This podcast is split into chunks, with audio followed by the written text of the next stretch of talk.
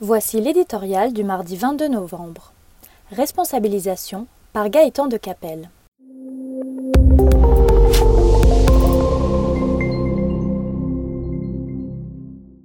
Olivier Dussopt n'est pas le ministre le plus charismatique du gouvernement. L'homme ne court ni les estrades ni les plateaux de télévision à la recherche d'une de ces punchlines qui assurent à son auteur la notoriété d'un jour. Loin des rodomontades de ses bruyants collègues, lui laboure ses dossiers, opiniâtre et discret.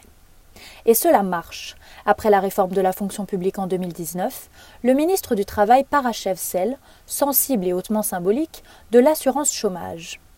Les éternels rouspéteurs diront, c'est selon, que la casse du modèle social français se poursuit, ou que cette réformette sans ambition ne réglera pas à elle seule le problème du retour à l'emploi. Chez nous, le cœur des immobiles n'est jamais à court d'arguments pour justifier de ne rien faire. Sans doute ne faut-il pas attendre de miracle des nouvelles règles d'indemnisation du chômage. Mais, à défaut d'être suffisant, ce durcissement était nécessaire. La France est aujourd'hui le seul pays parmi ses comparables à souffrir d'un chômage de masse chronique, plus de 3 millions de personnes, quelle que soit la conjoncture. Or, jamais les employeurs n'ont été à ce point confrontés à une telle pénurie de personnel. La générosité de notre système de protection sociale, trop peu incitatif à la reprise d'un emploi, n'y est évidemment pas étrangère. Sans le remettre en cause, les nouvelles règles introduisent un zeste de responsabilisation dans un monde d'assistanat.